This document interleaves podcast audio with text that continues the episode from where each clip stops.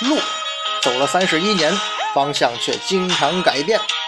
头发不再全是黑色，内心却仍是匆匆那年。酒四十八度，可每句醉话都是肺腑之言。迷雾真真假假，全任凭后人笑谈。历史上下千年，今日也只是明日的昨天。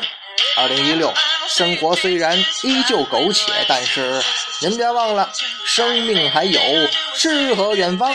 让咱们一起聊聊历史的迷雾吧。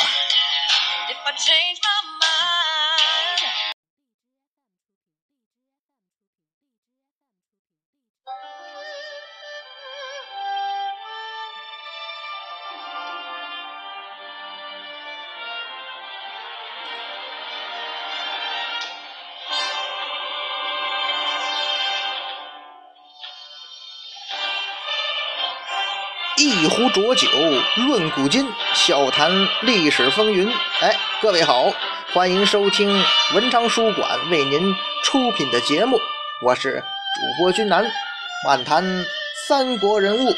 今儿啊，咱们接着聊诸葛亮。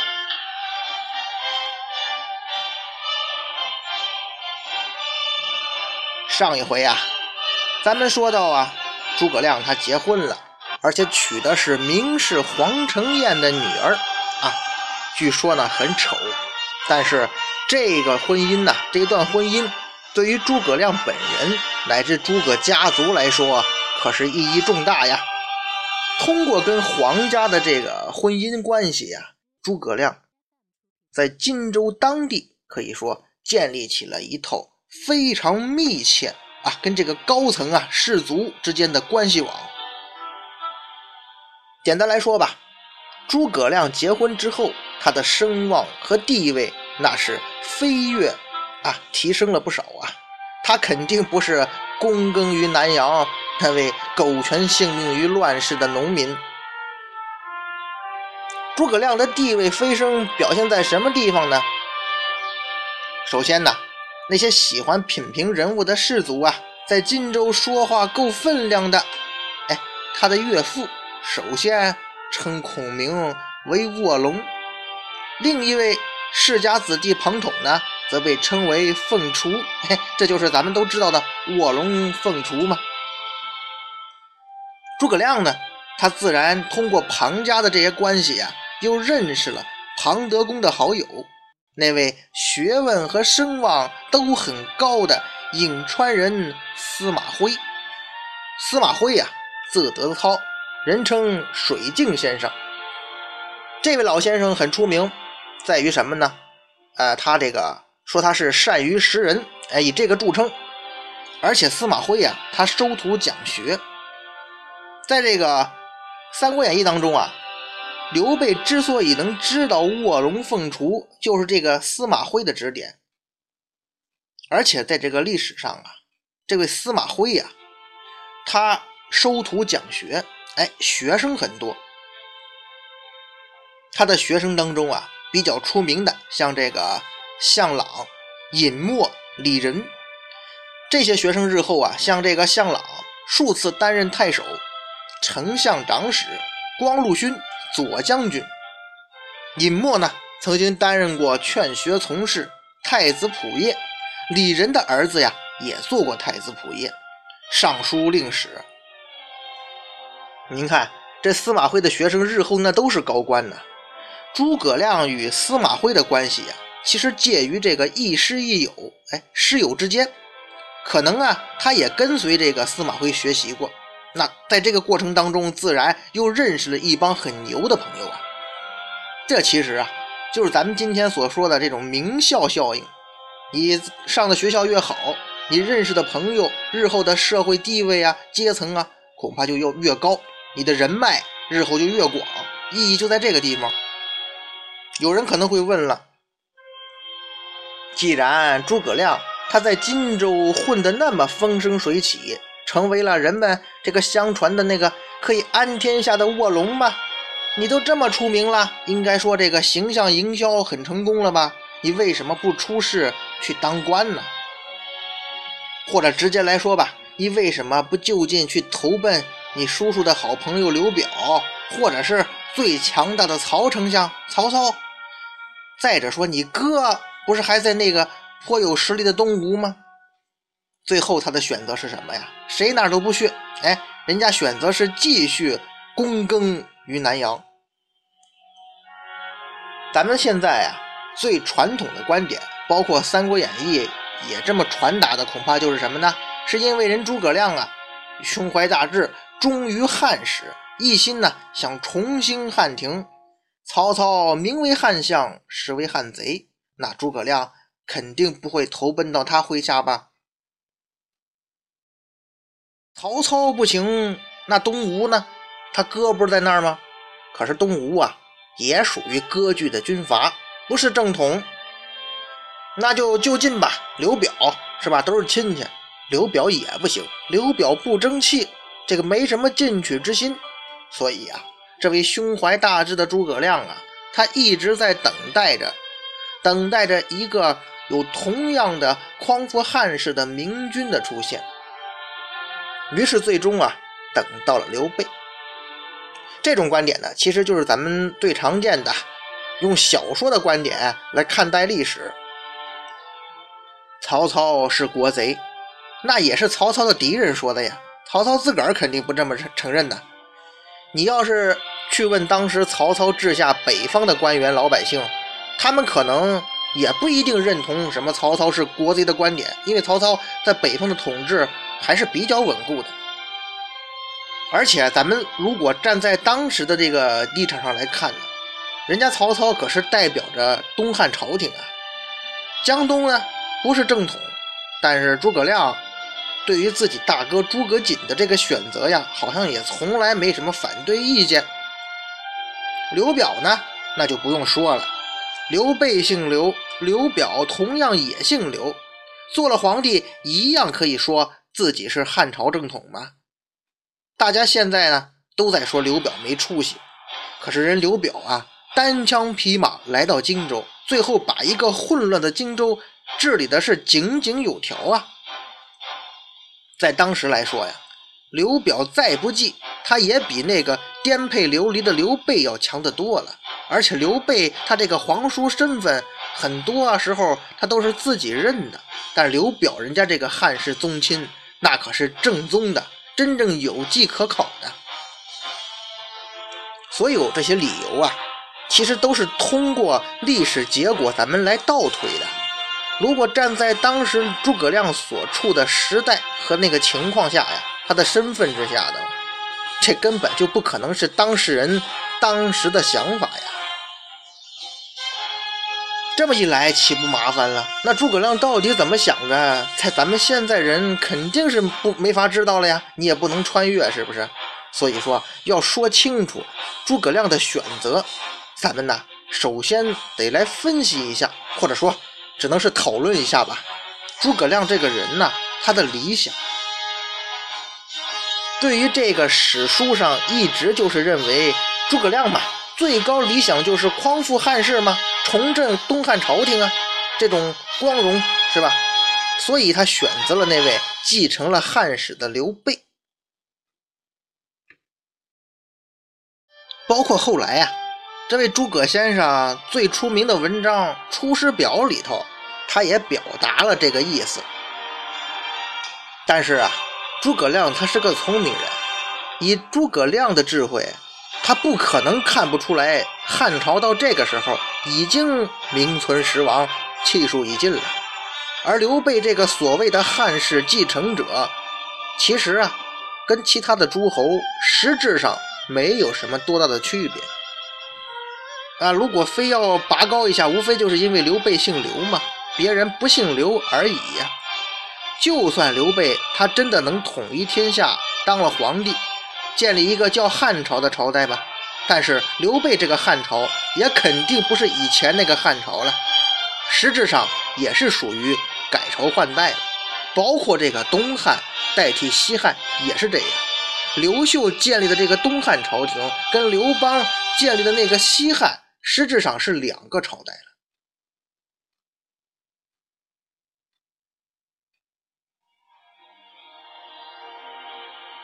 裴松之的注啊，曾经提到了《魏略》里面一个故事啊，讲的是诸葛亮跟他那好朋友徐庶、孟公威游学的事儿。当时诸葛亮啊说了一句：“中国饶士大夫遨游，何必故乡耶？”这话到底什么意思呀？就一句嘛，咱们可以解释一下，就是说呀，中国呀有的是有作为、有能力的这个士人。如果要遨游天下，也就是成就一番事业的话，你何必非要回自己故乡呢？哎，就是咱们前文讲啊，孟公威要回北方嘛，诸葛亮说了这么一句。